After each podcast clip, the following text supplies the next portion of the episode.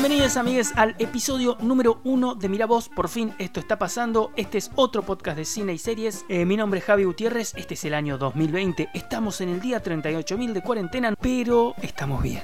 Recuerden que me pueden seguir en Instagram, mi cuenta es arroba Javi Gutiérrez Oc, donde voy poniendo todas las noticias de cine que yo considero relevantes, recomendaciones, críticas de estrenos, entrevistas o notas que hago, concursos. Y te cuento que si estás escuchando esto y tenés ganas de compartirlo en una story etiquetando, te lo agradezco un montón. Eh, si tenés ganas de pedirme una peli o una serie para que hablemos en futuros episodios también, un director, una, directora, una trilogía, lo que se te cante, me escribís y vemos, eh, lo anotamos en una lista y los podemos ir eh, analizando de a poco con el tiempo. Esto recién empieza.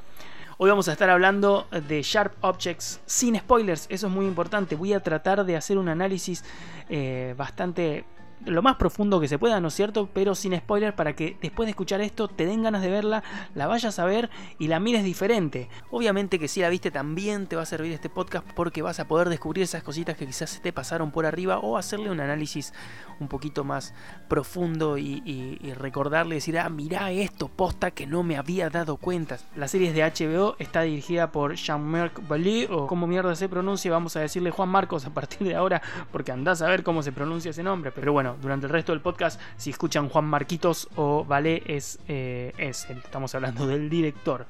Está protagonizada por Amy Adams, Patricia Clarkson, Lisa Scanlon. Hay un montón de, de, actores y actrices re importantes, ¿no es cierto? Vamos a hacer un foco en los protagonistas para tampoco extendernos un montón. Pero antes de meternos de lleno con esto, quiero agradecerles posta toda la buena onda de los que escucharon el episodio 0 y lo compartieron o me escribieron por privado. Me encanta eso, obviamente a todos los que hacemos este tipo de cosas nos, nos gusta y nos alimenta las ganas de seguir. Les cuento para los que vinieron acá a escucharlo eh, esperando a paz, siento desilusionarlos, pero el presupuesto me alcanzaba para 20 minutos del episodio 0 y paz no bardea a nadie gratis, siento desilusionarlos a los que vienen a buscarla a ella. En este episodio al menos voy a estar yo solo, en otros episodios puede haber entrevistas, puede haber invitados puede haber mil cosas porque es libre. Ahora sí, vamos a entrar directo con Sharp Objects. Es una serie que de hecho vi hace poco y es una joyita poco conocida, al menos acá en Argentina, ¿no? Porque bueno, Netflix como que acapara todo y esta está en HBO, hay mucha gente que no tiene HBO, pero bueno, pueden verla en Stremio, los que no tienen HBO. Stremio es una plataforma, una plataforma, una aplicación que pueden bajar en el teléfono o en la compu. Eh, si tienen iPhone, mejor háganlo en la compu, no anda muy bien en iPhone, de hecho casi que no anda en iPhone, pueden hacerlo en Android o en la compu, se llama Stremio, Stremio sin la E y tienen de todo, de todas las plataformas, películas, series, recontra buena calidad. Eh, pueden, pueden ir, me, me, preguntan por Instagram si quieren cómo es, eh, pero ahí tienen la posibilidad de ver todo lo que quieran. Me parece que es la serie perfecta para abrir el podcast porque recién la acabo de ver y si bien hay un montón de cosas de las que me gustaría hablar y que de muchas de las que voy a hablar con el tiempo, eh, las quiero repasar para cada episodio. Ahora medio que me da un poco de paja ponerme a ver, por ejemplo, Ozark, que es algo de lo que quiero hablar porque acabo de terminar la tercera temporada, pero quiero arrancar la primera de nuevo para el podcast, ¿no es cierto? Eh, bueno, Sharp Objects la tengo fresquita, estoy súper fascinado con esta serie, son 8 episodios de alrededor de 50 minutos, una hora, así que es bastante buena para maratonearla en un fin de, yo la vi en un día y medio, te digo la verdad, me la comí, es buenísima, a mí me volvió loco, pero también me gustan este tipo de historias, es bastante compleja. Se llama Sharp Objects, eh, en castellano está como heridas abiertas, la tradujeron para el orto, la verdad como hacen casi siempre, al español. Eh, la traducción real sería objetos cortantes. Y, lo digo porque es importante recordar ese nombre porque tiene mucho que ver con la trama y la narrativa y, y lo vamos a analizar un poquito más adelante. También les quiero decir que obviamente estamos en cuarentena, yo estoy en mi casa y pueden escuchar un montón de ruidos de vecinos, de cosas que pasan por alrededor que bueno, ya eh, escapan de mi control. Pero bueno, dentro de lo que se puede yo creo que se está escuchando bastante bien. Bueno, Sharp Objects es un thriller dramático hiper mega recontra zarpadamente oscuro, dirigido por Juan Marquitos, como les dije. El chabón tiene bastantes laburos, pero acá vamos a hacer hincapié en Big Little Lies, eh, que él dirige la primera temporada y produce la segunda junto con un montón de gente, porque obviamente ahora hay más productores que extras, pero um, el chabón dirige la primera y es importante tener presente Big Little Lies que de hecho si no la viste te aconsejo que lo hagas. No hace falta que la veas antes de esto, ¿no es cierto? Puedes ver esta y después la otra, pero eh, vas a encontrar muchas similitudes, sobre todo en el tono. El chabón tiene como una fascinación por contar estas historias medias que, desentrañan secretos en pueblitos medios perdidos, así idílicos, ¿no es cierto? Vas a ver su marca por todos lados. Por otro lado, eh, la, showrunner, la showrunner de Sharp Objects es Martin Oxon, que es una guionista, fue guionista y productora de Buffy, la Casa Vampiro, ¿se acuerdan la serie? Y también es la co-creadora de Unreal, una de las showrunners, que es una serie del 2015 de un reality, no sé si la vieron, a mí quedó no quedó como en mi imaginario como una gran serie, pero la verdad que me divertí viéndola. Y está basada en el primer libro de Gillian Flynn, que es la escritora también de la novela Gone Girl o Perdida, ¿se acuerdan la peli esa de David Fincher protagonizada por Ben Affleck y Rosamund Pike?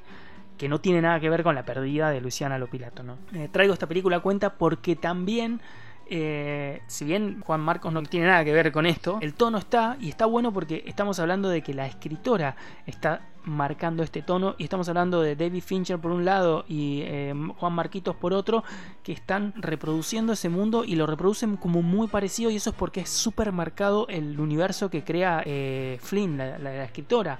Sharp Objects es su primera novela, Gone Girl, la tercera novela, y la segunda se llama Dark Places eh, o Lugares Oscuros, que también la llevaron a la pantalla, que está protagonizada por Charlize Theron, Cristina Hendricks y Chloe Grace Moretz, la pibita de de Kikas, que la amo, es, buenísima, me encanta. Y ahí también podemos encontrarnos como este mundo muy oscuro. Y también nos podemos dar cuenta que todo lo que hace la escritora esta lo llevan a la pantalla, se llena de plata y es un éxito. La trama de la, de la, trama de la serie nos muestra a Camille Pricker, que es una periodista de San Luis. En realidad ella se mudó ahí escapando medio de un pasado de su pueblo natal, que es Wing Gap la cosa es que la mandan para investigar una serie de, asesinatos en su pueblo natal, en este pueblo Wingup, del que vamos a hablar más adelante, para escribir un reportaje. Allá obviamente se reviven como todos sus, traumas pasados. Por ejemplo, nos encontramos a Adora, interpretada por Patricia Clarkson, que es la madre de Camille, y es una matriarca controladora, tóxica, tóxica, oscura, tremendo, o sea, la van a odiar, posta la vas a odiar a la, vieja esta. Y también está Ama, que es la hermanastra adolescente de Camille. Los nombres son buenísimos. Eh, Ama está interpretada por Eliza Scanlon, que es eh, la rompe, o sea, posta la rompe. Si no la conocen es Beth March en, la nueva versión de Mujercitas, la, la, que está dirigida por Greta Gerwig. La trama transcurre a lo largo de lo que dura la investigación sobre estos asesinatos, ¿no es cierto? Pero el foco no está puntualmente puesto en la investigación, sino en la dinámica de ella y eh, como el enfrentamiento con, con el pasado este que la, atormentó tanto. Camille es, un personaje, como les decía, con un pasado muy oscuro, retorcido. O sea, este pasado incluye problemas mentales, abusos, drogas, alcoholismo, autoflagelación. La piba se corta, ya lo van a ver, eso es re importante. Eh, depresiones, algunos intentos de suicidio en el pasado. Eh, ese pasado la sigue afectando incluso al día de hoy. Ciertas cosas parecen medias controladas de alguna manera. Su editor tomó este papel de, eh, de padre, ahí como una dinámica padre-hija en el que ella encontró como un cierto resguardo. ¿no? De hecho, durante la serie cuando ella se, siente al punto del colapso, está como hay momentos que, está a punto de, de, largar toda la mierda, lo llama él y al chabón le da ese, como ese apoyo moral, ese empujoncito que le faltaba para seguir.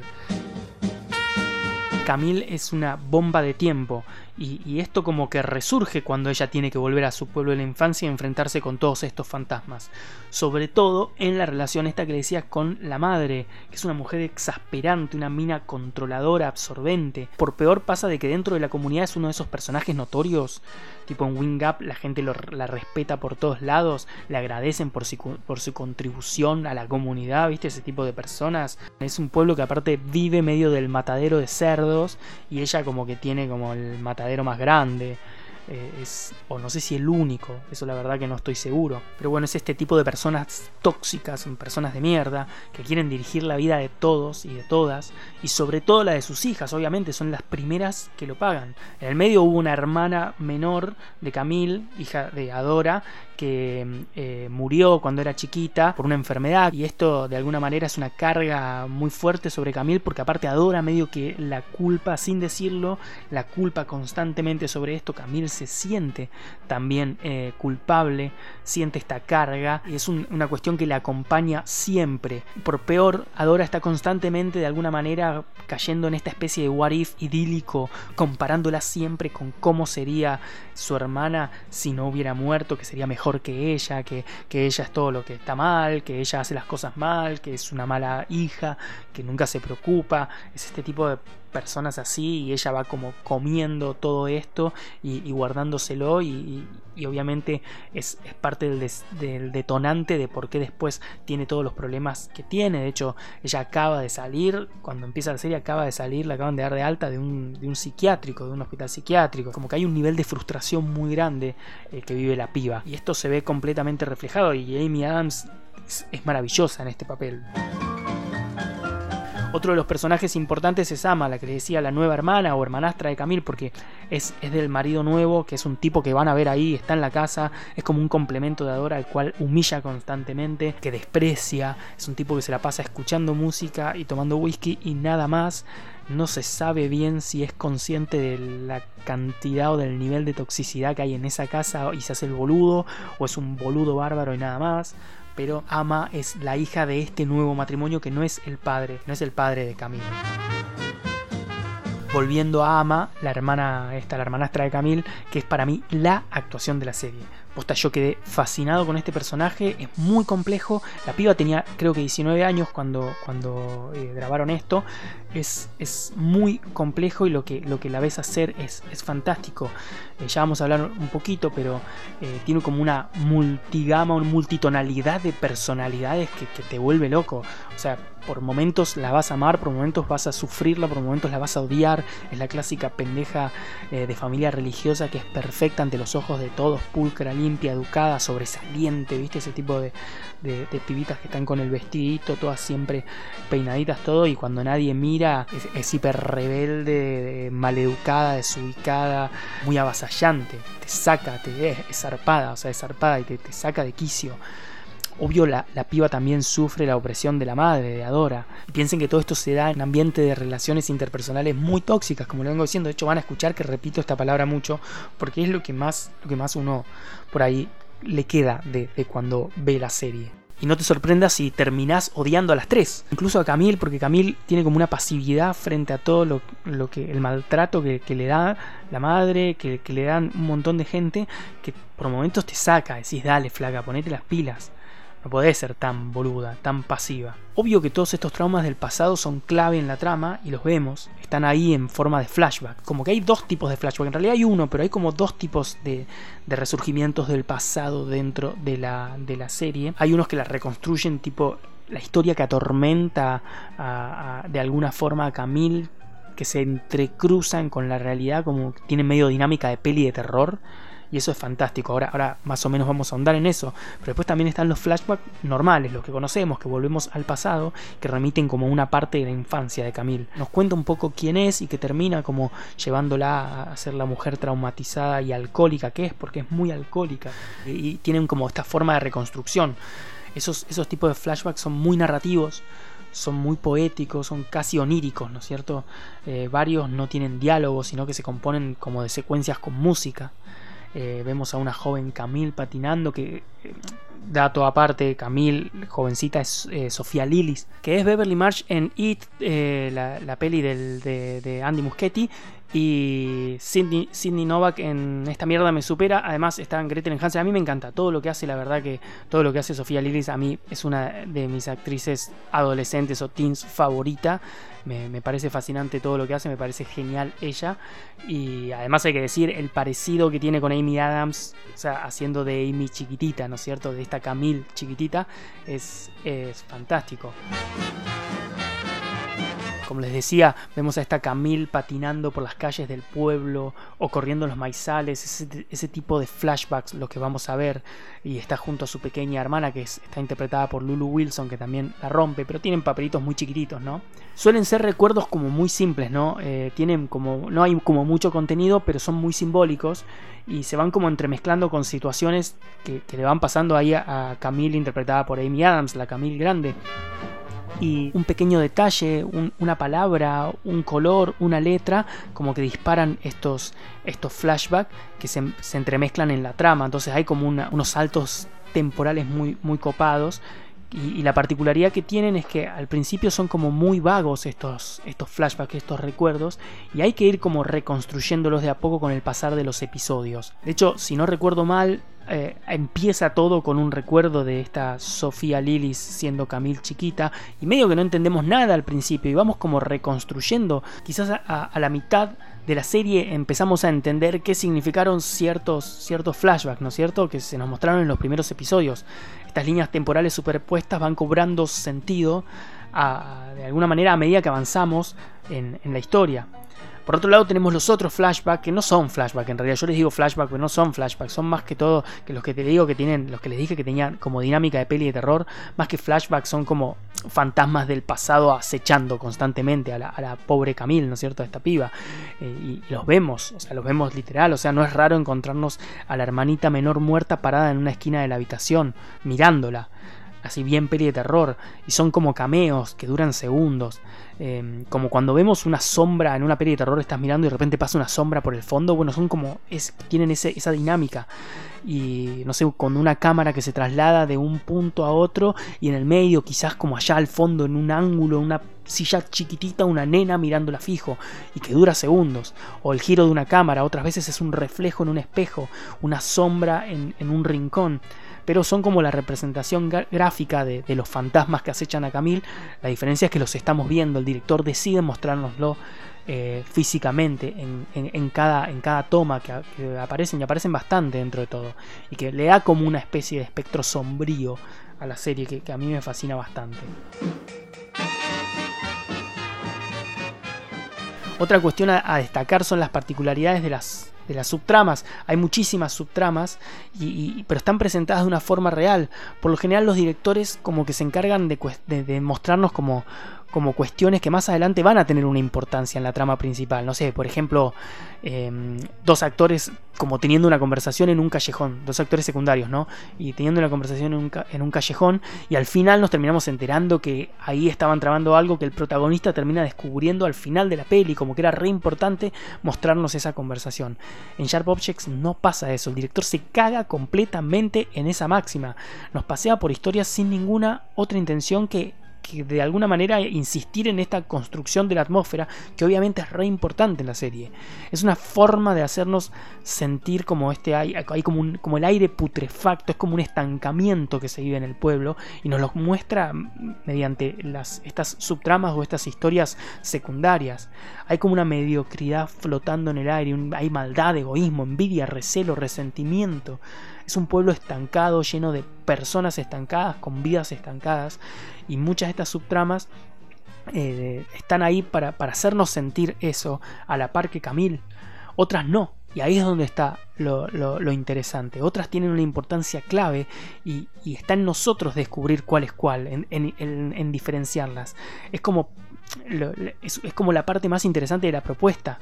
Lamentablemente hay cosas que, no terminan de resolverse bien y ahí es donde falla un poco la serie, pero eso lo vamos a dejar para el final. Pero hay, hay como este juego de vos tenés que descubrir un poco todo, no te voy a dejar todo tan fácil.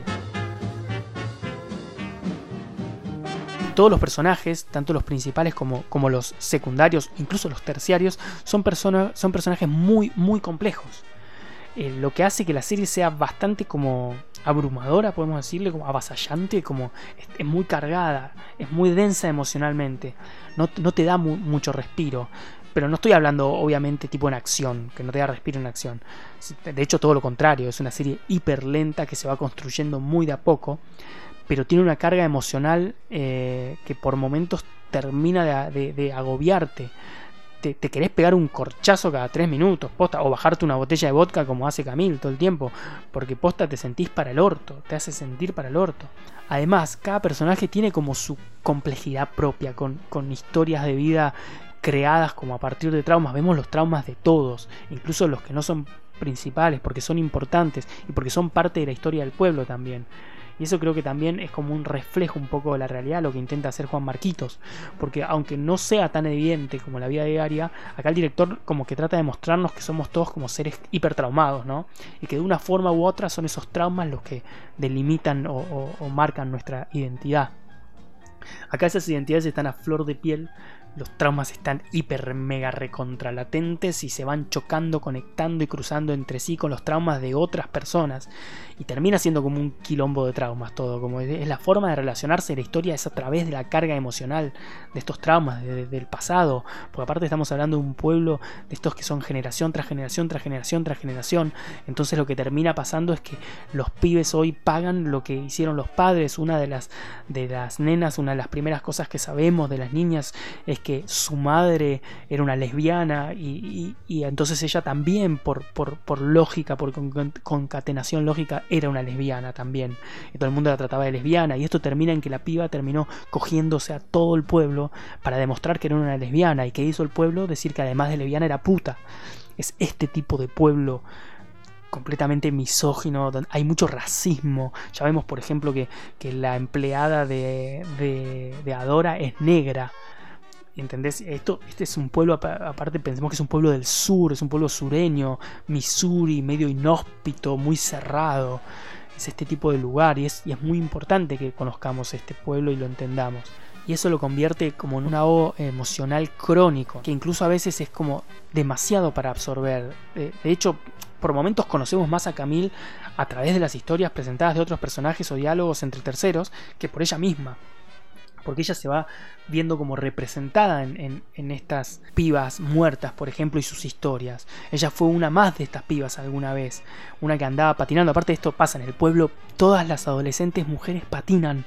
Desde que Camila era chica hasta ahora patinan y eso que le da como este, este ambiente medio, medio retorcido, porque las adolescentes están siempre patinando sobre patines.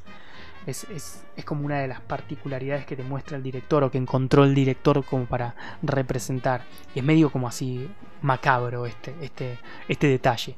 Pero como les decía, ella se va viendo como representada en las pendejas, en las pibitas muertas, en los asesinatos, porque ella sufrió un montón de estas cosas cuando era piba. Y esa contraposición emocional es clave dentro de la construcción de la trama, por lo menos para el director, ¿no? Y nos lo deja muy claro a nosotros.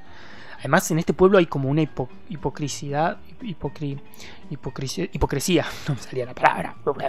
Yo invento palabras, eso puede pasar. Pero bueno, hay como una hipocresía constante, crónica en todos lados y cada uno de los personajes, incluso en, los más frontales y simples. O sea, la serie nos deja claro que en este mundo no hay una puta persona sincera, o sea, nadie, ni siquiera con uno mismo, son todos unos hipócritas mentirosos, somos. Eso nos muestra Somos. Por eso también considero que está re bueno que sean solo 8 episodios. Porque es, como mucho al mismo tiempo. Igual no les voy a mentir, si, yo podría ver 10 temporadas de esta historia porque me fascinó, me parece increíble. Y considero que, además quedaron como un montón de cosas medias desiertas y sin resolver. Que estaría re bueno profundizar en una segunda temporada. Igual no lo va a ver, ya avisaron, es una historia. Está basada en un libro que termina, termina como termina el libro. No hay, no va a haber una segunda temporada, lo más seguro. Pero a mí me hubiera gustado un poco más de, datos en ciertas cosas. Por supuesto, la historia gira alrededor de la investigación de los asesinatos, pero, como les decía antes, no, es el foco, sino que eh, la mirada se da a través de cómo ella ve el caso, cómo lo va descifrando, cómo poco a poco va mezclando su historia personal, su pasado, los conflictos con su madre, la relación con su hermana nueva o su hermanastra, con Ama. Em, y también el impacto que crea la, llegada de Camila a este pueblo pequeño, inhóspito, que de repente se ve como expuesto, ¿no? Como, eh, como que violaron su, intimidad, su privacidad, porque de repente aparecen sus historias en este periódico que es, es de Chicago y lo lee un montón de gente. Todas estas dinámicas, de alguna manera, como constituyen la historia en sí y no el caso que sirve de disparador de toda la historia y que además sí lo que tiene interesante es que la resolución del caso concluye la serie también, como que es el disparador y la conclusión, pero en el medio hay toda una historia mucho más compleja que usa el caso como algo transversal, pero no, no como el foco principal. Eh, además, dentro del caso, las pistas se van revelando a veces de manera casi desapercibida, imperceptible. O sea, no pienses que vas a encontrar una investigación tipo de acción, así propiamente dicho. O sea, puede pasar que, que nunca nos enteremos que tal cosa o tal palabra significó algo, o que quizás lo descubrimos solos al final, o no, nunca nos enteramos y la serie no se va a tomar el tiempo de explicarnos todas estas cuestiones que pasaron por alto y que fueron pistas, sino que simplemente te, va como a hacer foco en las más decisivas quizás. El resto está siempre a la vista del espectador, casi de manera constante, solo que están escondidas como, como, como escondidas en plena vista, como una cuestión de esta, esta frase saber mirar, eh, lo cual al mismo tiempo es muy difícil en una historia que se vuelve más y más extraña en cada episodio. Pero ahí está el desafío que, te presenta la serie o que te presenta Juan Marquitos. No te subestima como espectador para nada, todo lo contrario, espera que seas lo suficientemente inteligente o, despierto para armar las piezas del rompecabezas que faltan vos mismo. Otra de las particularidades es como la falta de pretensión de la historia, ¿no? La serie toca temas como re grosos, como re serios, o sea, salud mental, sufrimiento, trastorno, abuso físico, psicológicos, sexuales, y, no es que las pasa por arriba, son como muy profundas como las toca, pero al mismo tiempo no busca profundizar en resolver el problema. O sea, no nos deja como esta sensación de victoria o, relajo o, un suspiro al entender de cuando respiras de que eh, al encontrar la causa del problema podemos resolverlo. Todo lo contrario. Uno de los temas, por ejemplo, es el alcoholismo de Camille. Camille es alcohólica, pero alcohólica fuerte. Y está explícitamente plasmado en cada episodio, pero en ningún momento nos lo presentan como un problema, como algo a resolver sino que así como ella lo naturalizó, nos obliga a nosotros a acostumbrarnos también. Y ese es uno de los puntos más incómodos, te pone en un lugar muy incómodo. Digo el alcoholismo, pero hay muchas de estas cosas, ¿no es cierto? A mí porque el tema del alcoholismo me llevó a sobrepasar la cantidad de veces que esta piba está tomando en las situaciones que lo hace, con quienes lo hace y la irresponsabilidad que conlleva, por momentos se, vuelve chocante, o por lo menos para mí, ¿no? Y es hasta casi, casi exagerado. O sea, yo creo que no era necesario ser tan recurrente sobre esto.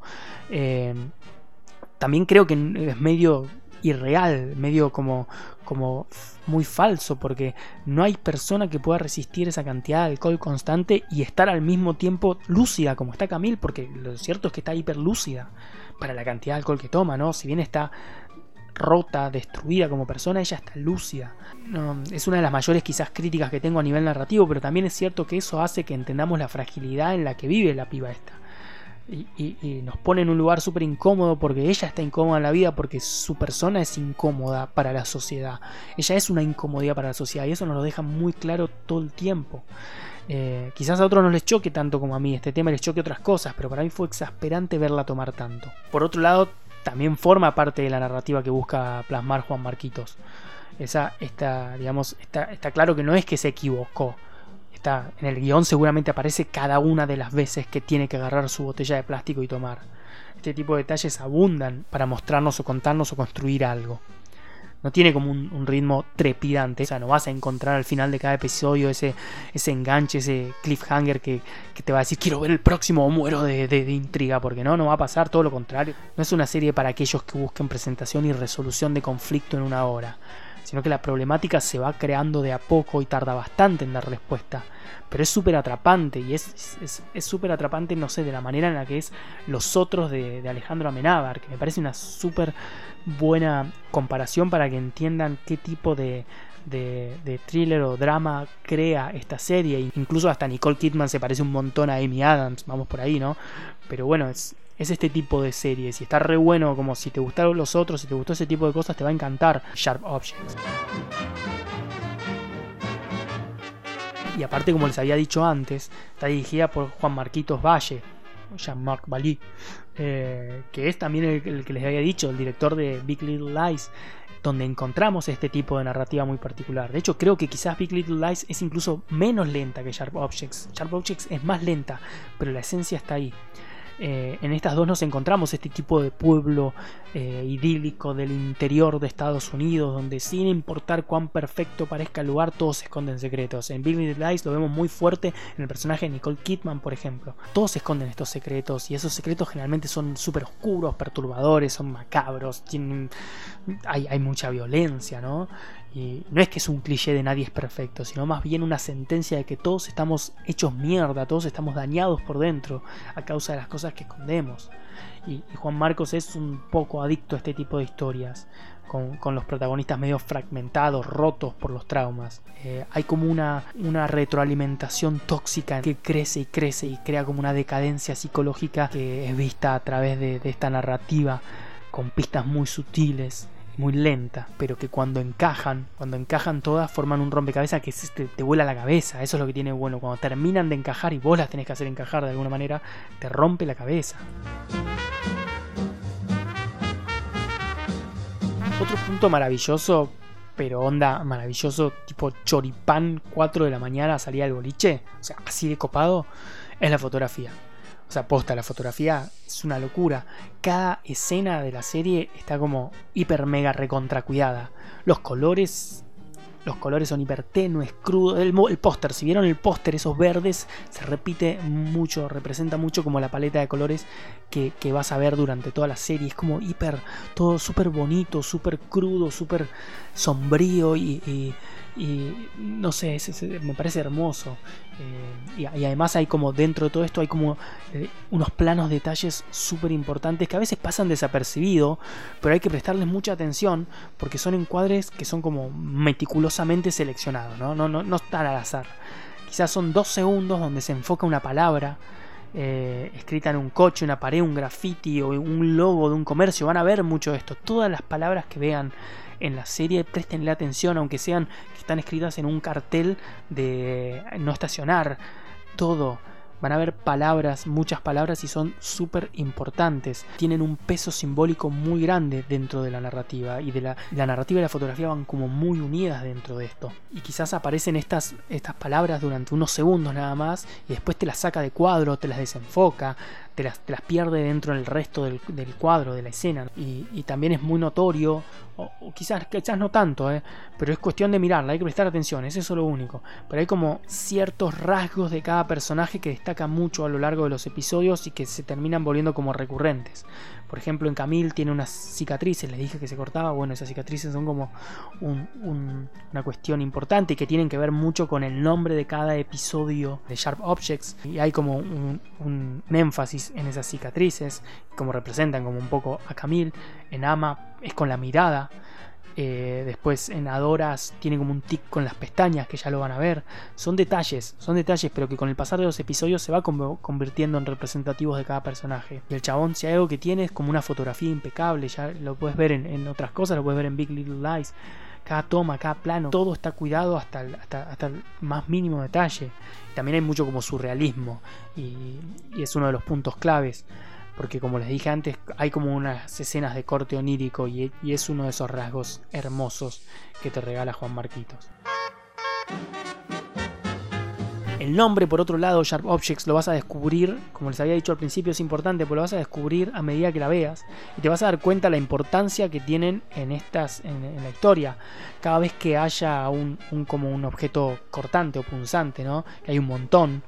Eh, son como resaltados, así como, como les decía antes de las palabras, también resalta estos por, sobre el resto, con una especie de plano detalle, un desenfoque o una secuencia larga. Quizás te puede parecer que de repente, si es que hago mirando hace tres hace 15 segundos un, ventilador. Si te das cuenta, las aspas del ventilador son cortantes. Cada vez que te encuentres en un momento en el que no sabes por qué estamos viendo eso, por qué nos está mostrando eso, busca algo que corta o una palabra escrita, porque va por ese lado.